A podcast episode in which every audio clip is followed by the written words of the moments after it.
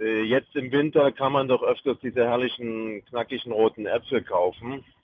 Aber wenn man die aufschneidet, muss man oft feststellen, dass die Kerngehäuse innen völlig verschimmelt sind, richtig schwarz, obwohl das Fruchtfleisch und die Äpfel an sich sehr gesund aussehen. Mich interessiert einerseits, wie ist das überhaupt möglich, wie kommt der Schimmel da rein und vor allen Dingen hat das irgendwelche gesundheitlichen Auswirkungen, wenn man nur das enge Kerngehäuse ausschneidet und sich die Äpfel dann schmecken lässt. Ja, da war ich selbst überrascht. Also ich hatte auch in Erinnerung, wenn Obst, selbst wenn es nur an einer Stelle angeschimmelt ist, sollte man es komplett wegwerfen, weil die Pilze ja Sporen bilden, die sich dann bis ins Fruchtfleisch hineinziehen.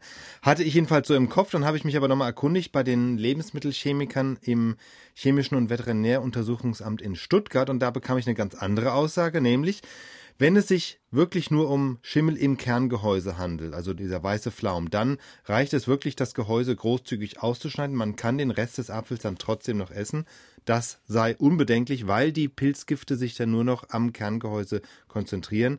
Vorausgesetzt natürlich, der Apfel schmeckt einem dann noch, ja. Aber für die Gesundheit ist es erstmal nicht schlimm, sagen jedenfalls die Experten in Stuttgart. Anders ist es, wenn der Apfel um den Schimmel herum schon angefangen hat, jetzt wirklich zu faulen, ja, was man ja auch sehen würde. Also wenn es nicht nur dieser Schimmel ist, sondern wenn es richtig faulig ist, dann kann man davon ausgehen, dass diese Pilzgifte, die eigentlich ja die Gesundheitsgefahr ausmachen, dass die schon stärker auch ins Fruchtfleisch vorgedrungen sind. Aber wenn wirklich sich nur dieser weiße Flaum im Gehäuse zeigt, dann ist das beim Apfel nicht weiter schlimm. Anders als jetzt zum Beispiel bei Brot. Also wenn das irgendwo angeschimmelt ist, sollte man wirklich davon nichts mehr essen ist auf jeden Fall beruhigend, sonst müssten wir ja vermutlich fast jeden Apfel wegwerfen um diese Jahreszeit.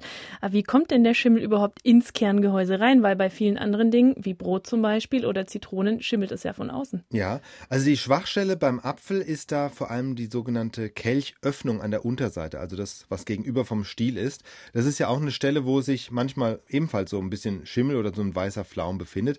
Diese Kelchöffnung ist die Stelle, ja, wo im Frühjahr ja noch die Apfelblüte dranhängt und da kann es passieren, vor allem wenn es im Frühjahr und im Sommer viel geregnet hat, dass dann an den Blütenblättern Schimmelsporen haften, die dann, wenn die Blüte abfällt, eben immer noch an der Unterseite vom Apfel hängen und dann über diese Kelchöffnung dann nach innen wandern ins Kerngehäuse. Und da sind sie dann vielleicht schon im Herbst, wenn der Apfel geerntet wird, nur man sieht es erst noch nicht. Erst dann, wenn der Apfel länger lagert, eben so über den Winter, dann wächst der Schimmel, wird größer und ist irgendwann so groß, dass man ihn eben sieht, wenn man den Apfel aufschneidet. Und wenn man sich ja auch überlegt, wo fängt der Apfel an zu schimmeln, dann ist es ja eben meistens diese Stelle unten, also an der unteren Seite des Kerngehäuses, da wo es sozusagen nach außen übergeht. Also das kommt daher, weil das einfach die Schwachstelle ist. Also war der Schimmel eigentlich von Anfang an schon da beim Apfel. Ja, er hängt halt sozusagen in der Luft und er wird dann halt irgendwann größer und erst ab einer bestimmten Größe wird er dann auch giftig.